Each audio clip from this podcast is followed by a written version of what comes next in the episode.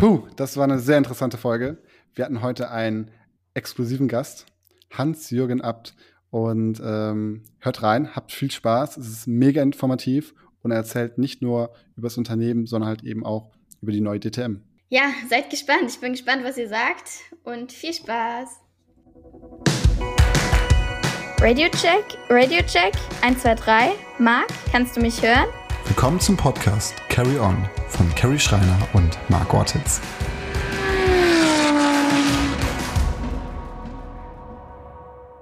Ja, willkommen zurück zu einer neuen Folge. Die letzte Folge mit Bruno Spengler.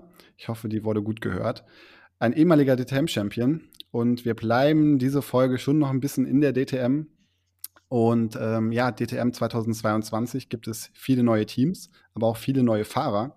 Und ein Fahrer 2021 Meister geworden bei der GT Masters.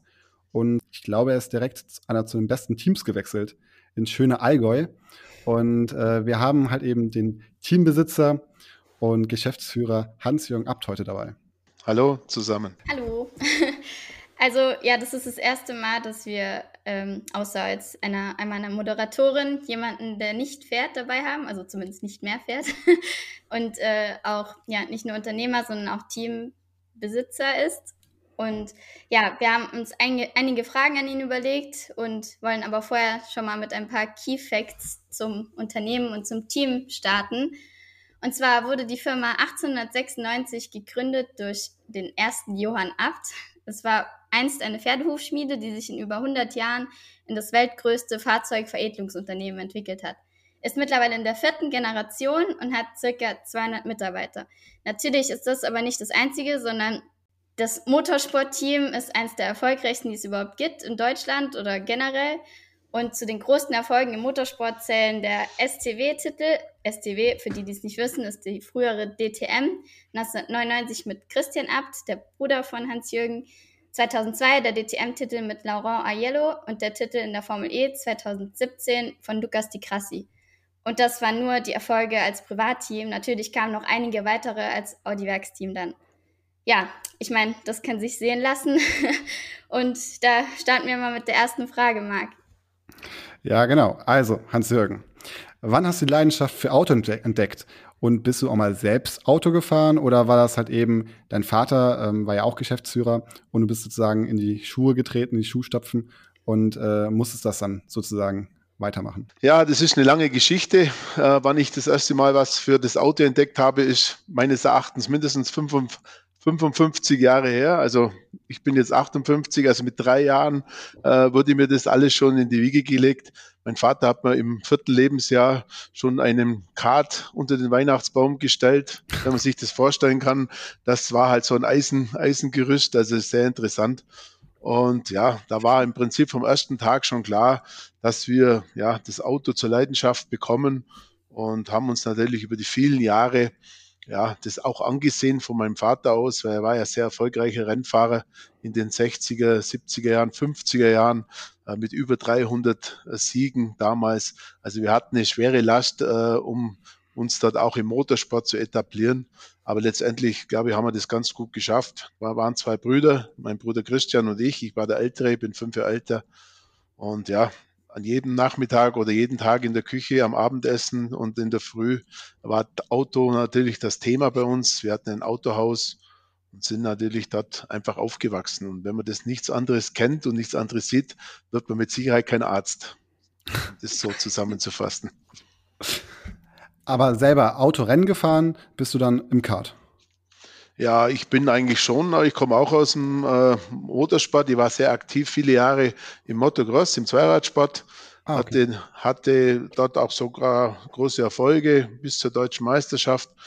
Durfte dann mal, äh, weil mein Vater schon auch äh, ein Rennteam hatte im Polo Cup und damals Golf Cup, waren wir sehr erfolgreich. Das waren die ersten Anfänge im, im Zweiradsport, äh, im Zwei, mit Turnwagensport. Und da durfte ich dann auch mal an solchen Veranstaltungen teilnehmen, als Ersatzfahrer für, für die ausgewählten Rennfahrer von uns. Und ich hatte auch die komplette Ausbildung in der Rennfahrerschule Und böse Zungen haben ja schon immer behauptet, dass ich erfolgreicher war oder schneller war wie mein Bruder. Oh. Aber mein Vater hatte das natürlich relativ schnell äh, ad acta gelegt. Er hat gesagt, pass auf, es fährt in unserer Familie nur einer aktiv Autorennen. Und das war in dem Fall der Jüngere, der ist fünf Jahre jünger. Und ich hatte mich dann in das zweite Glied gestellt und habe gesagt, okay, dann bin ich für die kaufmännischen Aktivitäten in Zukunft zuständig und mein Bruder durfte dann sehr aktiv äh, Rennen fahren und mir blieb nur eine Saison damals mit meiner damaligen Frau im äh, Ford Fiesta Cup. Diese Saison haben wir eigentlich auch ganz ordentlich äh, verbracht und danach war die Rennfahrerkarriere eigentlich für mich so im Großen und Ganzen beendet, was aber auch gut so war, weil ich glaube, wirklich im Nachhinein hatte mein Vater schon sehr sehr recht, äh, wenn er sagt, zwei Kinder in einer Familie Rennen fahren, das ist fa fast zu viel und das war eine gute Voraussetzung für die Zukunft. Ja, auf jeden Fall. Dann 1991 hast du zusammen mit Christian die Firma Abt Sportsline gegründet und wie du schon gesagt hast, hat man dann gesehen, er, du bist eher der Unternehmer und Christian der Rennfahrer. Von außen betrachtet würde man sagen, ja, das hat gut harmoniert, aber was sagst du dazu? Habt ihr euch gut ergänzt oder gab es da ab und zu auch mal Stress? Ja gut, wenn man ein Unternehmen gründet, wir haben 91 ein eigenes Unternehmen aus der Auto Up damals gegründet und haben das zu zweit gemacht. In dem Fall war ja klar, dass wir, dass ich sage mal nicht mehr aktiv im Rennsport teilnehme, aber es war auch klar, dass wir gesagt haben, Abt war immer schon im Rennsport sehr aktiv und es gibt ja so einen Slogan, äh, von, der, von, der, von dem Rennsport auf die Straße. Und da haben wir natürlich schon versucht, unser Tagesgeschäft äh, an den Motorsport anzuknüpfen. Und der Christian dürfte natürlich, hat das gute Glück gehabt und konnte sich an den Wochenenden äh, auslassen in, im Motorsport, was natürlich auch nicht immer heißt, dass das so viel äh, besser ist, weil Motorsport ist ja auch eine sehr, sehr emotionale Sache. Man muss ja da auch sehr konzentriert sein. Der Erfolgsdruck mit dem Namen Abt war ja auch nicht so einfach. Ja. Und darum war ich da schon eigentlich immer sehr froh, dass ich äh, als Manager äh, da mehr Aktivitäten hatte und konnte mich in Ruhe um die Firma kümmern und aber auch um das Team aufzubauen und unsere, unsere sportlichen Aktivitäten zu planen und für die Zukunft vorzubereiten. Ja, du sagtest gerade ähm, den Spagat zwischen Motorsport und ja, der Firma. Wie hat denn der ganze Tagesgeschäft dann so funktioniert? Also kann man sich das echt so vorstellen? Ähm, am Anfang war es ja, denke ich mal, etwas kleiner und am Ende war es ja wirklich ein Riesending. Audi Sport kam ja noch dazu. Wie war das denn so als Unternehmer, so der Tagesablauf? Ja, ich meine, man muss da schon ehrlich sein, das war schon äh, 24-7, das war Tag und Nacht an die Arbeit gedacht. Ich meine, wir waren im Aufbau äh, unserer Abt Sportsline, die sich ja. auch in den letzten Jahren sehr oder sehr, sehr gut entwickelt hat und haben natürlich unser Motorsport als, als, als Marketing äh, damals mit benutzt weil das doch mhm. in, in dem Tuning-Geschäft oder Veredelungsgeschäft, was wir mit Abspatzen hatten, sehr viel ausmacht, wenn man draußen auf den Rennstrecken äh, seine Kompetenz zeigen kann mit guten Fahrern natürlich, aber auch guten Team. Die Leute haben Vertrauen in uns bekommen und haben gesagt, pass auf, äh, das kann ja auch nicht so schlecht sein, was die auf der Straße äh, anbieten, ob das Alufelgen waren, Motor, Leistungssteigerungen für die damaligen Golfs. Das war ja wirklich ein, ein Hype oder ein Trend.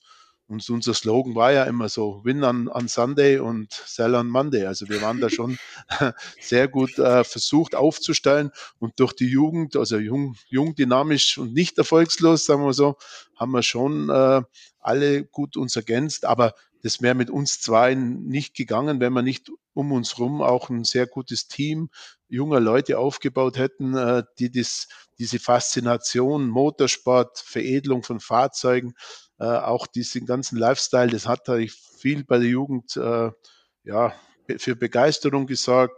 Und wir haben uns da natürlich da voll reingehängt und ja, können heute sagen, das haben alles richtig gemacht. Das stimmt. Wie viele Mitarbeiter hat, hattet ihr am Anfang? Also quasi von der Gründung? Ja, ich meine, wir haben uns herausgelöst aus der Auto Up. Das war damals bei meinem Vater ein klassisches äh, Autohaus, ein Unternehmen, wo Auto verkauft hat. Wir hatten natürlich schon auch äh, damals so Autos umgebaut. Wir hatten äh, Motorsport-Team, ein kleines, aber sagen wir, dann haben wir gesagt, pass auf, wir sind so im Wachsen, wir wollen uns selbstständig machen. Und haben dann an der Autobahn ein relativ großes Gebäude bezogen mit über 3000 Quadratmetern, was im Nachhinein heute richtig war, aber zu damaligen Zeiten schon sehr, sehr überdimensioniert. Und wir hätten uns fast nicht gefunden. Wir haben damals mit zwölf Mitarbeitern diese Firma damals übernommen oder also aus der alten Firma losgelöst, die mhm. Mitarbeiter. Und so sind wir dann systematisch bis heute 200, 250 Leute gewachsen. Jo, ist auf jeden Fall größer geworden, das kann man so sagen. ja, und man hat ja schnell gesehen, dass das Ganze erfolgreich ist und 2003 dann die Belohnung. Ihr wurdet Audi-Werksteam. Ähm, wie war das auf einmal? Vorher ja nur als Privat, also in Anführungsstrichen nur als Privatteam, natürlich auch sehr erfolgreich, aber wie hat sich die Arbeit dann verändert, wenn man plötzlich Werksteam ist? Ja, gut, das waren dann schon äh, in den 2000ern, wo wir haben ja im Prinzip 91 mit dem Motorsport angefangen über Formel 3, Formel Junior.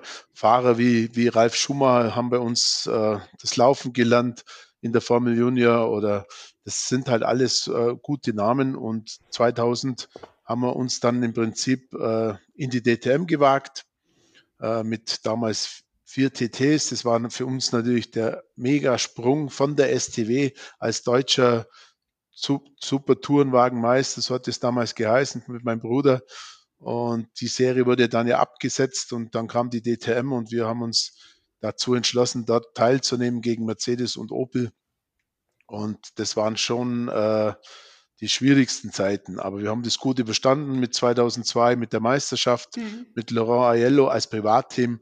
Da war ein richtig schön Feuer in der Bude, als wir Opel und Mercedes geschlagen haben. Damals den Bernd Schneider, fünfmaliger DTM-Meister und und und. Also wir waren da wirklich äh, Fan oder Publikumsliebling der Fans. Und damals waren ja wirklich Zuschauerbegeisterung mega mit über 70, 100.000 Leute am Wochenende an den Rennstrecken. Also es war eine irre Zeit. Mhm. Und 2003 äh, hat uns Audi natürlich dann gefragt, ob wir nicht äh, ja, die DTM oder 2004 muss ich sagen, haben wir dann das erste Jahr als Audi Werksteam äh, richtig in der DTM mit vier Autos den Einsatz gepflegt. Und das war natürlich dann für uns der super Schritt. Aber wir waren schon so gut vorbereitet, dass wir eigentlich das relativ schnell konnten. Also wir waren so, so gut mit unserem Team aufgestellt, dass sogar Audi, äh, ja gut, sehr überrascht war, wie das äh, geflutscht ist und wie das alles funktioniert hat, dass wir natürlich 2004 sofort den Titel für Audi in der DTM geholt haben und, sage ich mal, die Konkurrenz wirklich äh, deprimiert hatten oder deklassiert. Und das war für uns natürlich schon ein mega Einstieg. Kann man sich das so vorstellen, dass ähm, Audi dann sagt, hier, wir möchten gerne mit euch zusammenarbeiten, ähm, aber trotzdem die Mechaniker von euch alles ähm, koordiniert werden, gesucht werden? Oder sind das auch Mechaniker, die, sage ich mal, dann aus Ingolstadt ankommen und äh, sich mit dem Auto eins zu eins auskennen?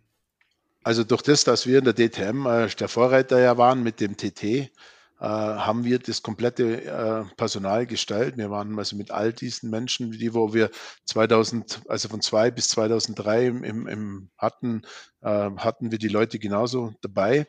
Audi hatte das Glück, muss man im Nachhinein sagen auch, dass sie wirklich ein fertiges Paket von uns bekamen. Und Audi hat im Prinzip das Auto entwickelt in Ingolstadt mhm. und wir haben das praktisch komplett eingesetzt und haben das auch vor Ort weiterentwickelt mit unseren Ingenieuren und allem.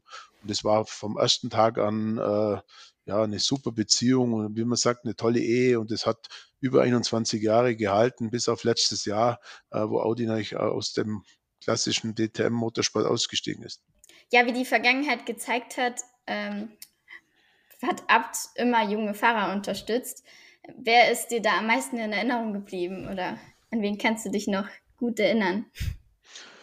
Ja, wenn Rennfahrer, wenn wir das anfangen heute, dann können wir, glaube ich, nicht mehr aufhören. Mir habe es vorher mir nochmal nachgeschaut. Äh, wir haben in unserer gesamten Rennfahrerzeit jetzt oder in der, unserer Rennzeit äh, wo, durch mich haben wir über 80 äh, professionelle Fahrer ge gehabt in unseren krass, Teams. Ja. Ist schon voll krass, wenn man das so sieht. Also, aber wenn ich da schaue, was da aus denen alle geworden ist, das ist hochinteressant. Aber wo wir damals äh, in, der, in der DTM waren, 2004, war natürlich, hatten wir Fahrer aus der, aus der, also aus der DTM mit dem TT und da war damals ja der Tatting oder Tomczyk oder auch Ekström da und ich wollte die natürlich in die, in die DTM als Werksteam übernehmen, die Leute.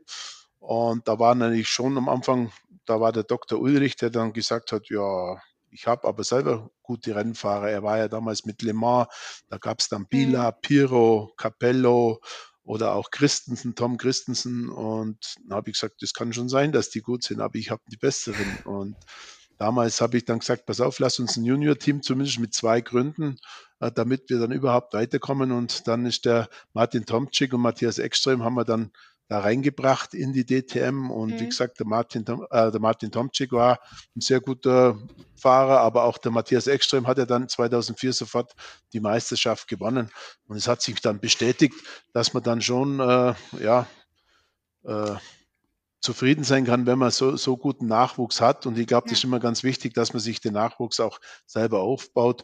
Äh, der Tatting war ja auch äh, einer der Nachwuchspiloten. Der wurde damals nicht von Audi genommen, aber er hatte dann Platz bei Seat in der, in der WTCC.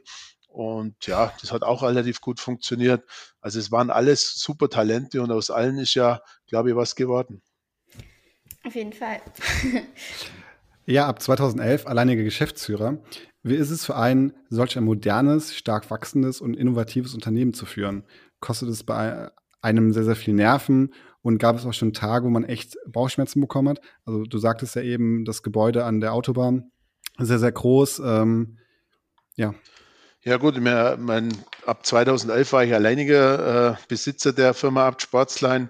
Mein Bruder hat sich aus privaten Gründen entschlossen, äh, aus dem Unternehmen auszuscheiden und hat sich dann in einen eigenen äh, Weg aufgebaut. Klar äh, ist man dann immer ein bisschen äh, alleine, aber letztendlich ist es ja mal wichtig, dass man vom Grund auf wächst. Wenn man ein Unternehmen hat und das vernünftig äh, überblickt und gute Leute sich an, an Bord holt als Team und das auch als Teamgedanken lenkt und, und leitet, dann hat man schon äh, große Chancen, dass das gut funktioniert. Man braucht halt gute Ideen, innovatives Denken und man muss halt einfach auch die anderen Mitarbeiter auch oder seine engsten Mitarbeiter auch machen lassen. Also man kann heutzutage nicht mehr wie so ein Patriarch auftreten und mhm. zu sagen, alles geht nur noch über meinen, meinen Tisch. Aber Bauchschmerzen in dem Sinne hat man als Unternehmer, glaube ich, immer, wenn man investiert. Zum Beispiel, wir haben damals ja auch in die DTM investiert äh, als Privatteam und wussten, dass das eine, eine Herkulesaufgabe wird und auch war auch finanziell, mussten mit Sponsoren äh, versuchen, das Ganze zu finanzieren. Und das war für uns natürlich schon immer Kippe um, aber wir haben es geschafft und wurden dann Meister. Und die Anerkennung, die war ja im im Motorsport riesig, weil es war ja nie geglaubt, dass das überhaupt funktionieren kann. Aber es war halt einfach dieser Team Spirit, diese jungen Fahrer, diese, diese ganzen, ja, die ganzen tollen Momente, die Fans haben sich gefreut. Das hat uns irgendwo einfach die Motivation gezeigt, dass es der richtige Weg war. Oder wenn man halt auch schaut, in den letzten Jahren, wir haben uns ja vor einigen Jahren auch mit der Elektromobilität beschäftigt, äh, im Motorsport, da sind wir auch ganz, ganz grün eingestiegen mit einem hohen Risiko, ob das funktioniert. Oder haben auch eine komplette Entwicklung gemacht für VW mit diesem E-Transporter, da wo wir bis Stand heute über 4000 Fahrzeuge produziert haben oder umgebaut haben. Also es sind schon coole, coole Themen auch dabei. Es wird immer mal auch mal ein Thema sein, wo nicht so funktioniert, aber so ist das Leben und da muss man durch. Ja, und was, was mir heute aufgefallen ist, ein Fun Fact, ähm, ich habe einen Anruf bekommen von einer Zeitung. Ähm, die haben halt rausgefunden, wie viele Klicks wir jetzt haben insgesamt. Und dann sagte sie, ja, wir sind euer nächster Gast. Und dann sage ich, ja, der Herr Abt. Ja, der Herr Abt? Ich so, ja, genau, der Herr Abt. Ach krass, so einen großen ähm, ja, Unternehmer habt ihr schon im Podcast? Und ich so, ja, da sind wir auch sehr, sehr ähm, ja, stolz drauf. Und äh, das fand ich einfach ja, interessant zu sehen, dass auch die Leute, die sich gar nicht mit Motorsport äh, begeistert, weil ich musste dir erklären, was die GT Masters sind, ähm, trotzdem halt eben Up Sportsline kennen. Also die ja. Marke Abt ist einfach wirklich weltweit bekannt als Marke selber. Ja, ich glaube, da, da kann man wirklich stolz sein. Das sind jetzt einmal 125 Jahre Geschichte, klar, das, aber was interessiert Geschichte? Man muss immer nach vorne, vorne schauen und äh, wir haben schon sehr großen Markenbekanntheit, aber wir mischen natürlich auch überall, sagen wir, ein bisschen mit, wo die Leute auch wissen, da kann man zuschauen. Das ist, ist von Interesse, ob das Formel E ist, Extreme E oder auch die DTM, das sind alles medienträchtige Sachen oder auch unsere Fahrzeuge, die auf der Straße weltweit rumfahren die kann man, da kann man sich sehen lassen, sage ich immer. Und da sind wir einfach auch überglücklich, weil wir einfach ein Unternehmen sind, das sehr innovativ nach außen wirkt und aber auch sehr flexibel und schnell und, sage ich mal, am Boden geblieben ist, freundlich und sagt, pass auf, wenn du unsere Produkte machst, dann bekommst du das. Der Kundenservice geht bei uns vor, äh, steht an erster Stelle und da versuchen wir alles, dass wir jedem einigermaßen gerecht werden in der heutigen Zeit. Ja, wie du schon gesagt hast, die Elektromobilität ist voll im Kommen oder schon seit mehreren Jahren. 2014 war dann die erste Saison in der Formel E.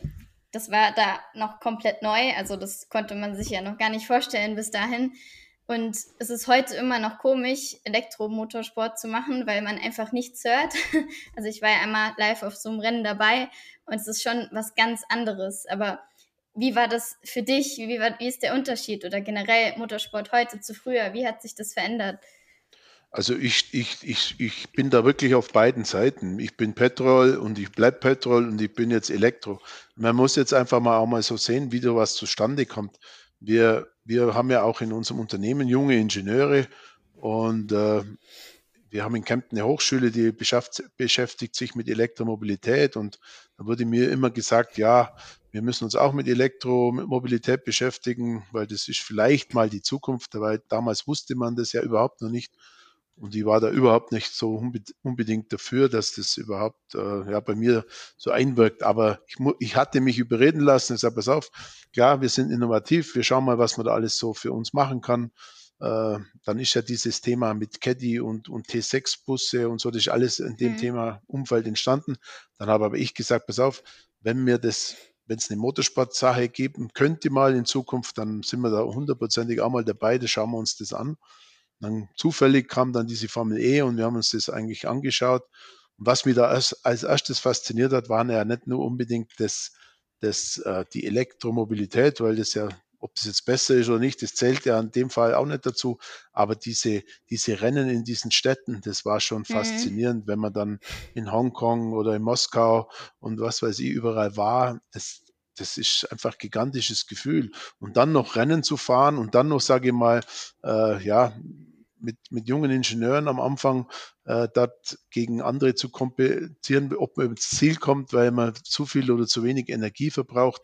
Das sind alles so, ja, das waren damals Neuzeit coole Sachen. Und die Leute, die wo auch da auf der Tribüne waren mit ihren Kindern oder wie immer, die haben das irgendwie auch ganz cool gefunden. Also dass das, das Rennsport, das also hat keiner gesagt, äh, am Anfang natürlich jeder, das hör auf mit dem Scheiß, weil das will eh keiner sehen. Und heute ist es ein Bestandteil.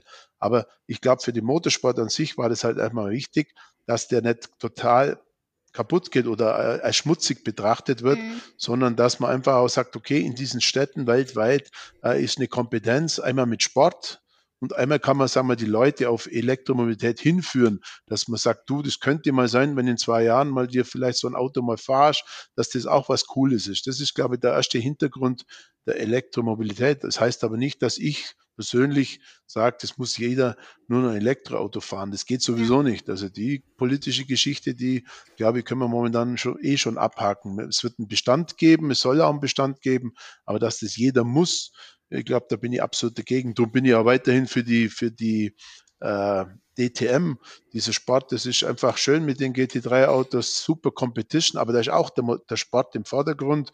Wenn man sieht, wie sich die Jungs da bekriegen und bekämpfen auf Hundertstelbasis oder Zehntelbasis, äh, ist das schon einfach schön anzuschauen. Und das muss Motorsport ausmachen. 2014 haben wir ja gerade gesagt, hat die Formel E begonnen. Ähm, was mich mal interessieren würde, ist, 2014 waren die einzigsten E-Autos, die ich kannte, eventuell ein Tesla. Ansonsten war für mich Elektromobilität noch gar nicht so im Kopf. Aber wie haben denn zum Beispiel Mechaniker oder die Mitarbeiter darauf reagiert, wo dann auf einmal der Chef um die Ecke kommt und sagt, wir machen jetzt Formel E? Ja gut, dann, wenn man ein guter Chef ist, dann kann man es gut erklären. Wenn man es nicht so gut erklären kann, ist ein schlechter Chef. Nein, ich glaube, wir haben das wirklich diskutiert in unserem Haus. Ich habe hab gesagt, pass auf, wenn wir auf der einen Seite E-Autos irgendwann bauen wollen oder mit E uns beschäftigen, machen wir auch den Motorsport, weil den gibt's jetzt hier. Wir haben die Chance, hier einzusteigen und wir versuchen es. Und wie gesagt, mhm. es waren, waren die goldenen Hände vielleicht, aber es war wirklich die richtige Entscheidung. Und die Mitarbeiter waren am Anfang auch skeptisch, ganz klar, aber da muss man halt ein bisschen dazu tun, dass das relativ schnell dann in die andere Richtung umschwappt. Und die Begeisterung, sage ich mal, durch auch unsere Fahrer, damals Lukas de Grassi und, und der Daniel, äh, das war einfach cool. Und wir hatten alle irgendwann mega Spaß und wir haben uns jedes Wochenende gefreut. Waren natürlich auch erfolgreich, das gehört auch dazu. Das gibt es natürlich. Mhm. Wenn es nicht so wäre, waren mega erfolgreich in diesen, in diesen Jahren. Und wir hatten echt, oder wir hatten, ja, wir hatten äh, einen, großen Spaß an der ganzen Geschichte. Ja, noch was Neues, Innovatives, ähm, wie du gerade schon gesagt hast, Sohn Daniel. Ähm, ja, ist selber vom E gefahren und ist auch erfolgreicher YouTuber. Wenn man aus einer anderen Generation kommt, was denkt man da im ersten Moment, wenn das Kind um die Ecke kommt und sagt so, ey Papa, ich nehme jetzt hier die Kamera in die Hand und filme mich ein bisschen? Weil man muss dazu sagen, ich glaube auch durch den Daniel hat man natürlich eine Reichweite bekommen, international, dass die Leute auf äh, eure Autos, auf eure ähm, Produkte äh, aufmerksam geworden sind.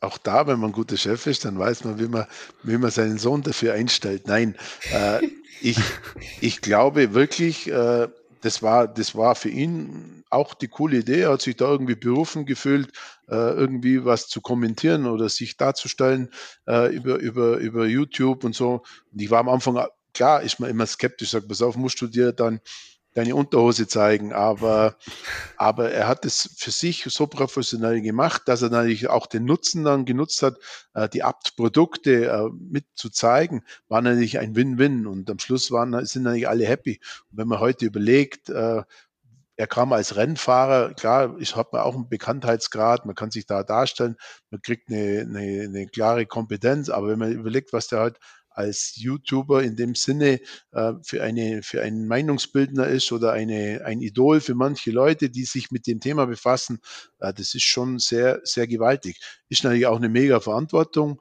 ist ein großes Business, weil man da, kann sich da, glaube ich, auch wenig Fehler erlauben mhm. in der Zukunft, weil kann auch daneben laufen.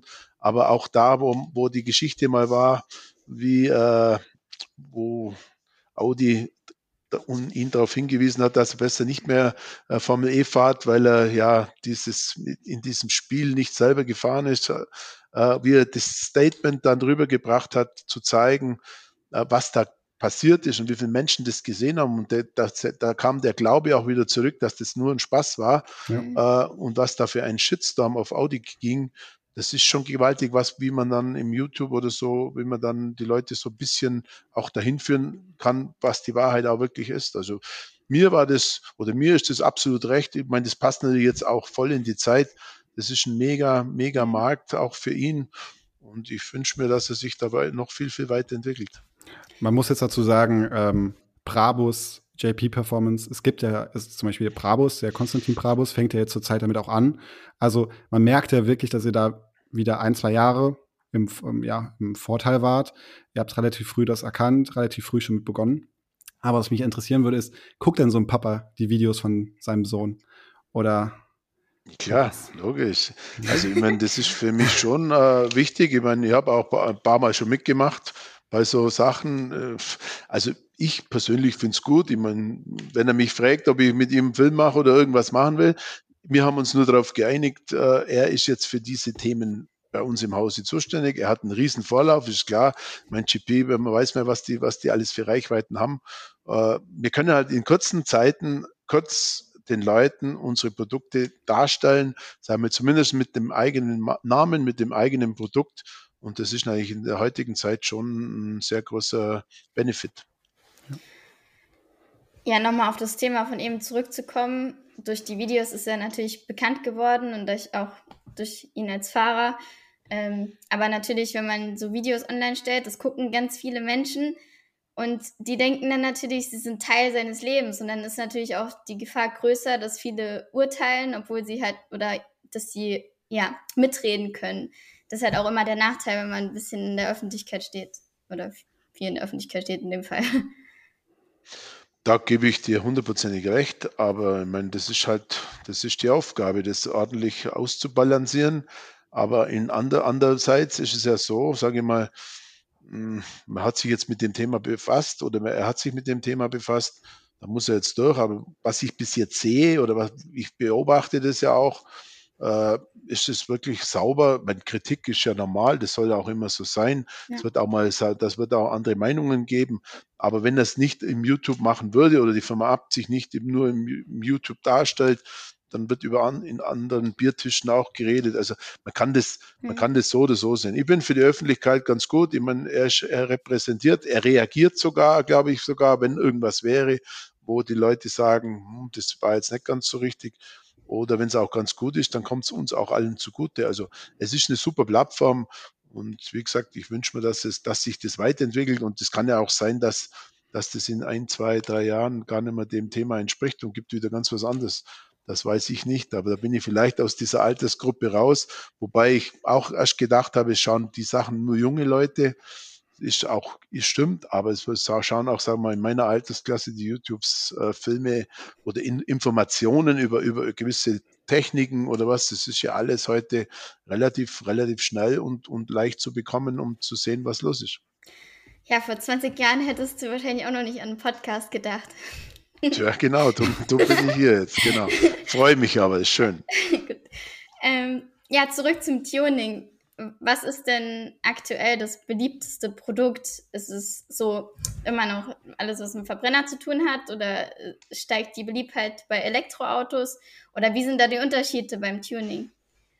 Also unsere, sagen wir, unsere Strategie momentan in, ist, heißt ja, wir, wir arbeiten nach Angebot und Nachfrage und haben aber auch unsere Produkte, wo wir momentan hypen. Wir sind ja sehr stark am, am VW-Konzern dran ist ja auch gut so, dass wir, dass wir die Fahrzeuge auch dementsprechend nehmen. Also man braucht ja immer ein gutes Basisfahrzeug, um aber auch, äh, sagen wir, an dem Auto noch Feinheiten zu verändern.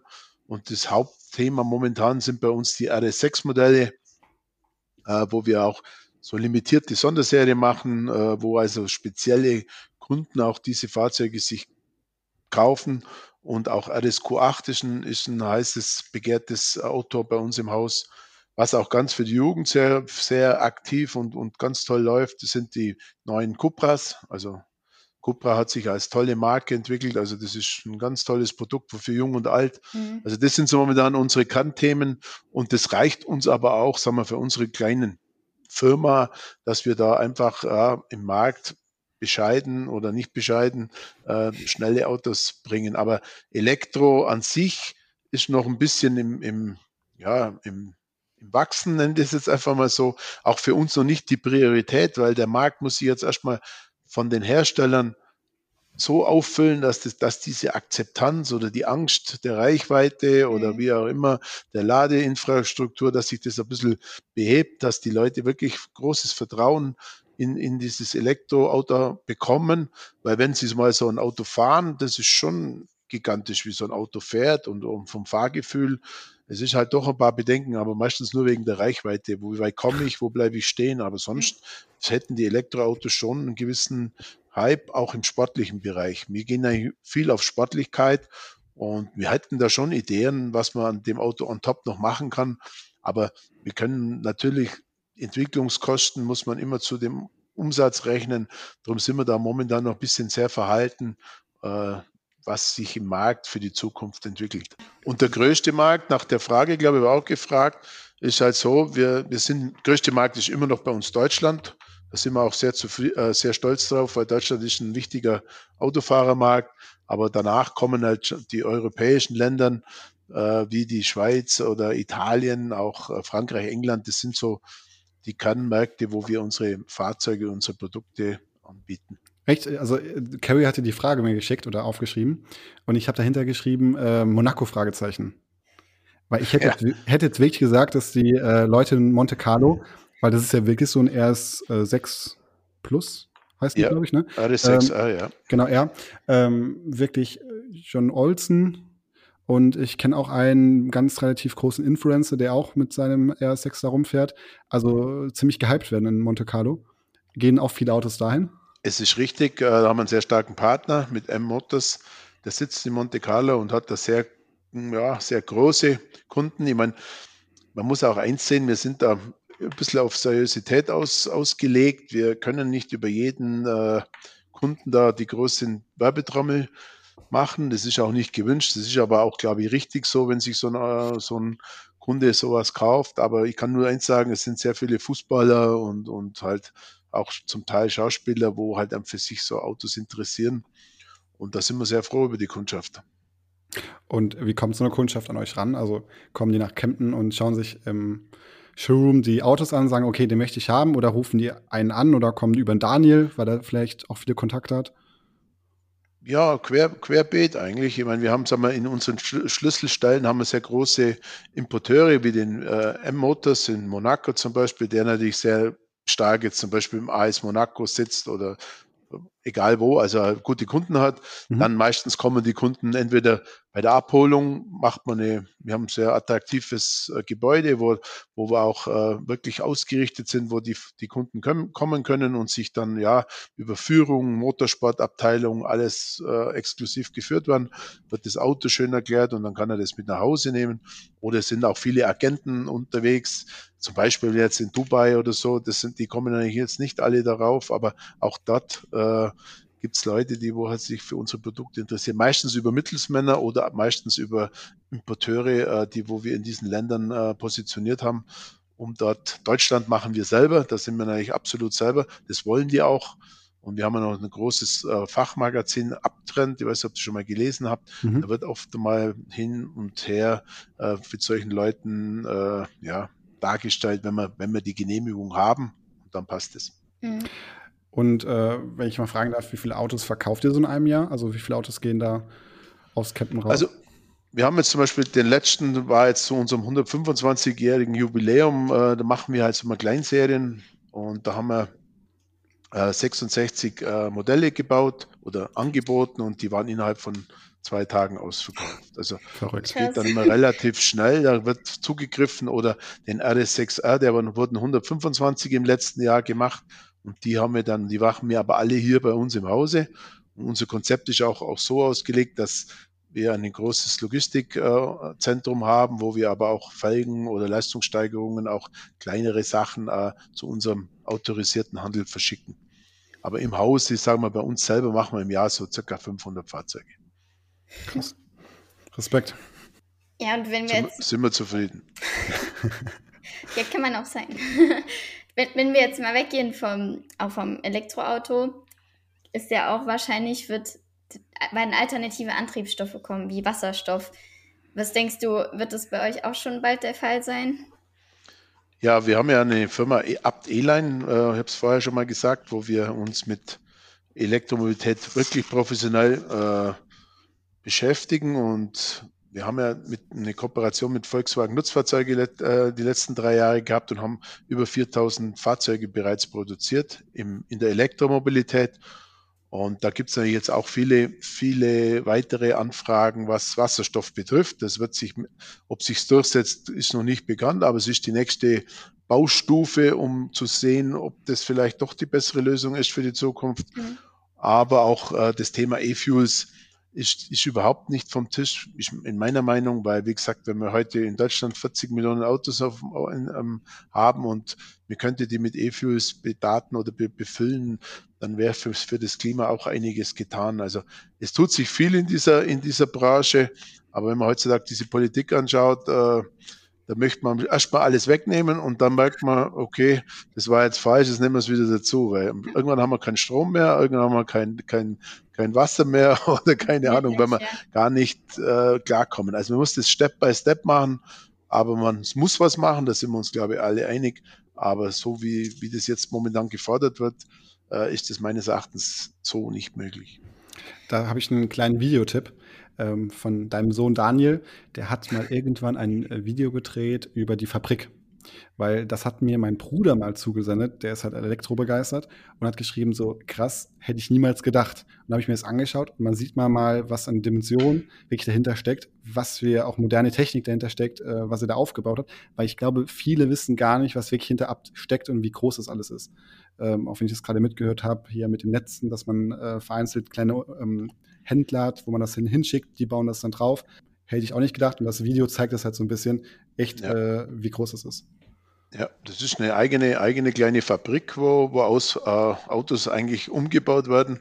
Und das hat schon Dimensionen. Also man kann da, kann da zufrieden sein, dass man sowas, sowas aufgebaut hat.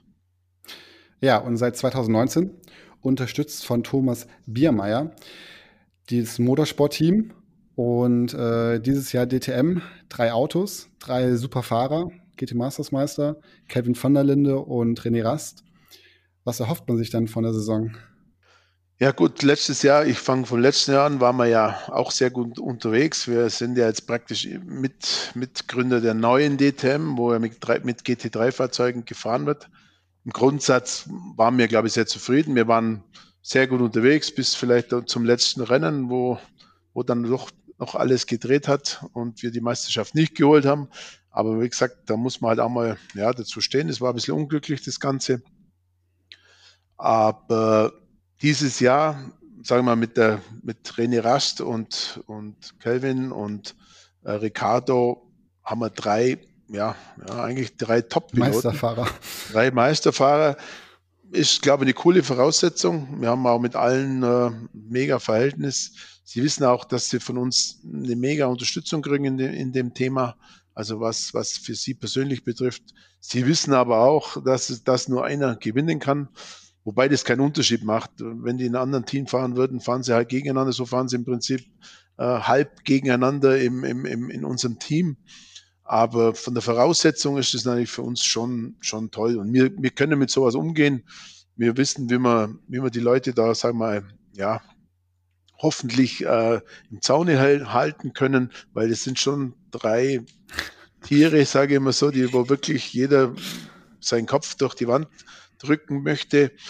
Aber lass es uns auf uns zukommen. Wir, wir haben schon andere Sachen erlebt. Also wir freuen uns auf alle Fälle auf diese Saison, weil wir sind super vorbereitet, wenn das Auto und sagen wir die BOP, das gehört ja in der DTM auch ein bisschen dazu, das hergibt, äh, dass wir dass wir konkurrenzfähig sind, ich glaube, dann haben wir richtig Spaß. Also ich glaube, dann haben auch die Fans draußen Spaß und wir wollen, dass die gegeneinander schön Rennen fahren und dass wir einfach wieder ja, geile Rennen sehen, dass die einfach wissen, wo es lang geht. Auf jeden Fall. Ich, also man hört ja aus allen Ecken, dass die DTM dieses Jahr extrem stark wird. Also neben eurem Team, was denkst du, wie viele Starter wird es denn haben? Ja, Sie sagen angeblich 24, also Sie wollen nicht mehr wie 24 Auto, aber 24 Auto im Feld, äh, ja, das ist schon, das ist schon super. Wenn so viele Marken, ich glaube, es sind sieben oder acht Marken, Porsche kommt dazu, dann, also das sind schon, gut aufgestellt, aber wie gesagt, ich habe große Verantwortung. GT3-Sport ist nicht ganz so einfach, man muss ganz ehrlich sein. Wenn der DTM damals, da hat der, der, wo am meisten investiert hat oder am meisten äh, ja, rausgeholt hat aus dem Auto, der hat gewonnen. Bei der neuen DTM ist halt die BOP immer ein bisschen im, im, im, im Thema. Man wird für Erfolge zum Teil auch bestraft mit mhm. Gewichten und so. Aber gut, das gehört dazu. Ich glaube, anders wäre es nicht möglich. Und wenn es einen vernünftigen Ausgleich gibt, dass man, dass man die Chance hat, um, um Meisterschaften zu fahren, bin ich absolut happy, dass das eine tolle Zukunft hat, die ETM, so wie die Organisatoren das jetzt gerade wieder aufgebaut haben. Fernsehen ist auch gut, kommt ja, glaube ich, Pro 7. Ja. Äh, das ist auch eine tolle Sache, weil die machen das auch gut mit der, mit der alten Mannschaft und ja, hoffentlich viele Fans mal mit nach Corona äh, auf der Rennstrecke und wieder richtig Spaß am Motorsport. Ja, der Gerhard Berger hat das echt sehr, sehr gut gemacht. Also letztes Jahr habe ich auch gedacht, puh, noch eine GT3-Serie zu GT Masters. Und äh, mich hat selber die DTM sehr gepackt. Und jetzt ähm, merkt man ja auch Lamborghini krasser mit vier Autos, wenn ich mich nicht irre. Äh, Manuel Reuter ist gewechselt ähm, und vieles weitere. Also man merkt schon, dass halt eben die DTM größer wird und halt eben so ein bisschen wieder die erste Liga wird. Ähm, wird bestimmt schön. Aber wir haben so eine kleine Rubrik, 24-Stunden-Rennen. Wir haben bis jetzt alle Fahrer gefragt, mit wem möchte man gerne auf einem Auto sitzen und wo möchte man gerne fahren. Jetzt als Teamchef würde ich eher fragen, wo möchte man gerne ein Rennen fahren oder wird dieses Jahr ein 24er gefahren? Und wenn, welche vier Fahrer würde man gerne draufsetzen? Egal, ob es ein äh, Formel-1-Fahrer ist, GT-Fahrer oder sogar ein ehemaliger Fahrer. Das ist jetzt ein bisschen schwierig für mich, weil, weil erst einmal sagen wir, wir sind schon einige 24-Stunden-Rennen gefahren damals, aber die letzten zwei, drei Jahre nicht. Das war immer ein bisschen nicht möglich, weil wir damals als Werksteam von der DTM eigentlich das nicht durften, sagt das ganz offen. Äh, werden es aber heuer auch nicht machen, aus Kapazitätsgründen, weil wir haben ja noch die Extreme E. Hm. Aber wir, unser Leben, also mein persönliches äh, Commitment zur Nordschleife, wenn, dann würde ich eigentlich gefällt mir eigentlich nur die Nordschleife, weil das war einfach immer, das war schon immer ein Highlight damals, wo wir schon gefahren sind. Wir waren auch der erste GT3-Sieger auf der Nordschleife mit unserem Auto damals, einem schwarzen Playstation-Auto. mein, heut, wenn, ich, wenn Sie mir heute fragen, würde ich sagen, okay, ich würde mit den Fahrern äh, teilnehmen, die wo momentan in meinem Team sind, äh, ob der Raster oder Van der Linde heißt oder damals wo Winkelhock, Stippler, Lukas, Luhr, die sind alle bei uns schon der, auf der Nordschleife gefahren. Also wir würden da bestimmt ein mega Team äh, zusammenbringen und vielleicht gibt, ergibt sich das in den nächsten ja, ein, zwei Jahren mal wieder, dass wir da mal wieder dabei sind. Ja, hoffentlich. Ja. ja, das wird sicher ja. interessant, wenn es zustande kommt. Ja, das wäre sehr wirklich schön, aber wir, wie gesagt, und ich meine, wir hätten noch eine Rechnung offen, äh, weil wir sind, haben das noch nie im Gesamt gewonnen. Wir waren einmal Zweiter und einmal Dritter in der Gesamtwertung damals mit dem TT, wo, mit, wo Opel damals gewonnen hat. Sehr schade, weil wir da ja, kurz vorm Ziel nicht das erreicht hatten. Waren auch schon mal mit dem, mit dem GT3-Auto damals in Führung und haben es nicht geschafft. Also wir hätten, eine, wir hätten eine Rechnung dort offen, um, um den Gesamtsieg zu fahren. Und vor allem, wenn man allein schon die drei Fahrer jetzt von der jetzigen DTM dazu holt, Ricardo Feller, Kevin van der Linde und René Rast, das wäre schon eine Top-Besetzung. Ja, absolut. Ich meine, auch, auch Ricardo Feller, ich finde, ich freue mich schon auf den, auf den Jungen. Er ist jetzt natürlich, er kommt als Meister, kann jetzt alleine in so einem Auto mal sich beweisen. Äh, ich setze da sehr viel auf ihn und wir werden alles versuchen, ihn auch dort so zu unterstützen. Ja. Und auch aufzubauen für die Zukunft. Ich meine, er hat schon hartes Brot gegen seine zwei neuen Teamkollegen, aber ist auch gut so. Und er muss sich nicht jammen, wenn die vielleicht am Anfang noch ein bisschen schneller sind wie er. Äh, aber für die Zukunft in seinem Alter hat er alle Voraussetzungen, um ganz großer zu werden. Auf jeden Fall. Ja, dann sind wir auch schon am Ende. Ich glaube, es war heute sehr interessant. Ähm, ich hoffe. Ja, ähm, vielen Dank an Hans-Jürgen. Wir wünschen dir auf jeden Fall ganz, ganz viel Erfolg diese Saison, dass ähm, alle Ziele erreicht werden. Und ja, alles Gute. Ja, vielen, vielen Dank. Ich bin auch echt begeistert. Also ich hätte niemals gedacht, dass Abt so groß ist und dass da so viel hintersteckt. Und auch wirklich krass, dass ihr da immer irgendwie gefühlt zwei, drei Steps vor der Konkurrenz seid. Und wünsche euch alles, alles Gute, vor allem auch in der DTM. Und dass das 24er dann hoffentlich irgendwann demnächst wieder beginnt. Weil ich glaube, die Fans würden sich da bestimmt sehr, sehr freuen. Ja. Ich bedanke mich auch. Ich hoffe, ich konnte ein bisschen Auskunft geben aus dem großen Leben von Abt, aber ich glaube, wir haben ganz ordentlich äh, gesprochen. Vielen Dank für das tolle Interview. Sehr, sehr gerne. Und wenn die Leute interessiert seid, ihr könnt, glaube ich, immer gerne nach Kempten fahren. Ich denke jetzt auch nach Corona ist das wieder möglich. Und dort ja. kann man, glaube ich, das eigene Museum anschauen was im Head Office ist. Und, ja, da gibt es die ganze Geschichte einmal rauf und runter. Da stehen auch die alten Autos. Wir haben versucht, von jedem Jahr sagen wir, so ein Auto auch aufzuhalten. Und das ist sehr, sehr schön. Also ich habe nur die Abtgeschichte, aber die ist schon ganz schön, ganz schön lang. Genau, also wenn ihr dran Spaß habt, gerne mal bestimmt vorbeigehen und ähm, habt einfach viel Spaß. Bleibt gesund und dann in zwei Wochen wieder. Ja, tschüss. Ciao, ciao. Tschüss.